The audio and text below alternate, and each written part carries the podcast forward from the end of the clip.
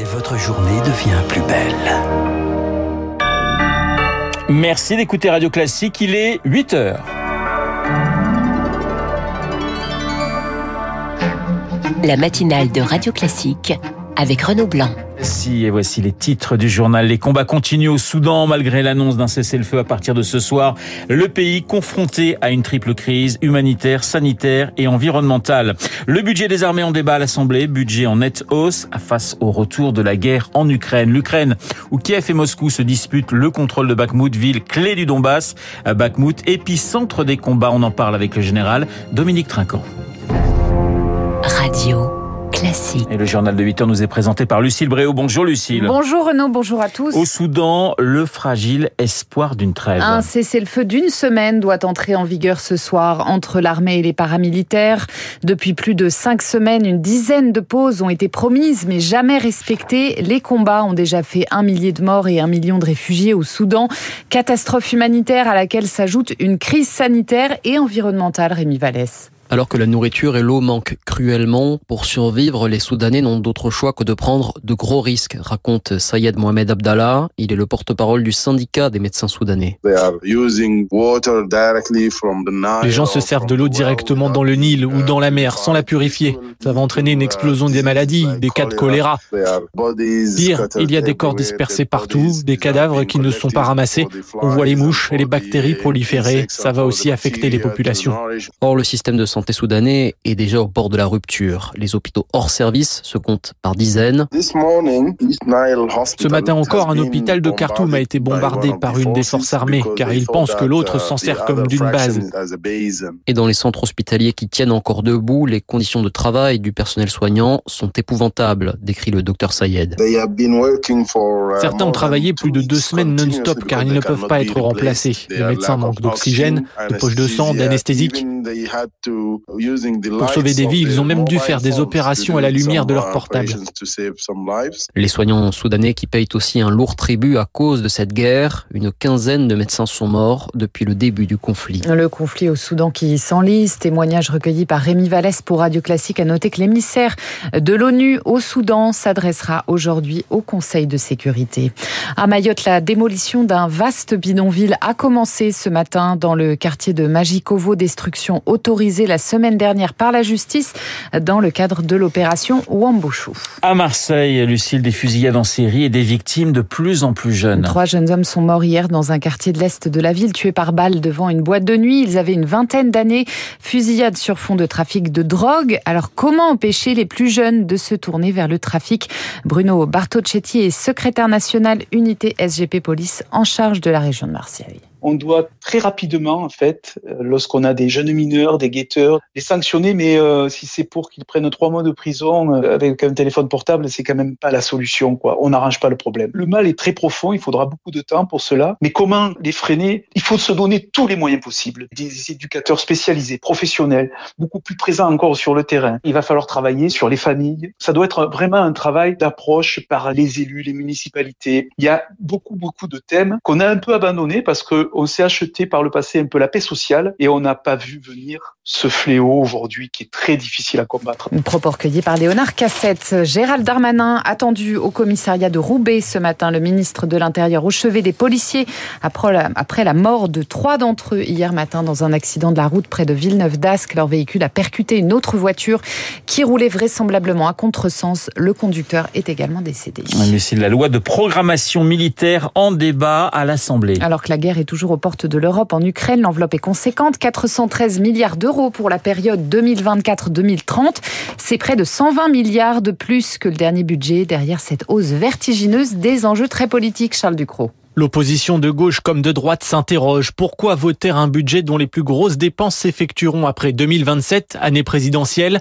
On parle de 68 milliards d'euros pour la seule année 2030 selon le calendrier. La droite veut plus de moyens dès 2024. À gauche, socialistes et écologistes s'interrogent sur la pertinence de nombreux investissements et plaident pour davantage de renouvellement. Les écologistes sont également opposés au futur projet de porte-avions, un chantier à 5 milliards d'euros dès 2026. Enfin, insoumis et communistes alimenteront les débats sur notre appartenance à l'OTAN, mais presque tous s'accordent sur un point, l'armée doit disposer de plus de moyens après plus de 40 années de baisse consécutive. Les précisions de Charles Ducrot. Il est pratiquement 8h05 sur l'antenne de Radio Classique, direction l'Ukraine et plus précisément la ville de Bakhmut, ville aux mains des Russes et de la milice Wagner. Moscou en tout cas revendique la prise de cette ville du Donbass, détruite à 95%. Tout le week-end, la télévision russe a parlé de victoire stratégique. Qu'en est-il vraiment? Volodymyr Zelensky lui dément la prise de Bakhmut. Le président ukrainien invité du G7 au Japon, il a obtenu peut-être ce qu'il espérait depuis de longs mois, des avions. Général Trinquant, bonjour. Bonjour. Commençons par la prise de Bakhmut revendiquée par les Russes. Est-ce vraiment stratégique de reprendre une ville quasiment détruite? Non, ça n'est que médiatiquement stratégique. Et euh, depuis sept mois, les Russes espéraient annoncer cette victoire. Ils le font aujourd'hui, ou hier plus exactement, après avoir raté le, les anniversaires du 24 février et du 9 mai. Euh, maintenant, euh, la situation est difficile parce que Wagner est dans Bakhmut, L'armée russe est au nord et au sud de Bakhmut. C'est Wagner qui prétend avoir pris euh, Bakhmut, mais annonce qu'il va s'en retirer le 24, c'est-à-dire dans trois jours. Et au nord et au sud, euh, aujourd'hui, les forces ukrainiennes, progressivement, reprennent du terrain face à l'armée russe. Donc il n'est pas impossible que finalement, ce soit Wagner qui soit pris au piège dans Bakhmut. Alors mon général, euh, les pertes euh, russes à Bakhmut sont estimées à 20 000 morts. On parle de pratiquement 60 000 à 80 000 euh, blessés. C'est une victoire entre guillemets à la Pyrrhus? Oui, totalement. Et c'était le but recherché par l'armée ukrainienne, hein, qui cherchait à faire de Bakhmut un abcès de fixation dans lequel l'armée russe s'engouffrerait et dans lequel il pourrait provoquer un maximum de pertes. Et de ce point de vue-là, ils ont gagné.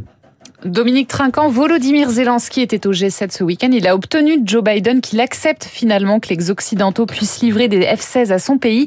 Ça, c'est un vrai succès pour l'Ukraine. Oui, c'est un vrai succès euh, pour l'Ukraine. Maintenant, euh, regardons bien la chronologie. Ces avions arriveront après l'été, donc après l'offensive probable qui est lancée. Ça, c'est le premier point.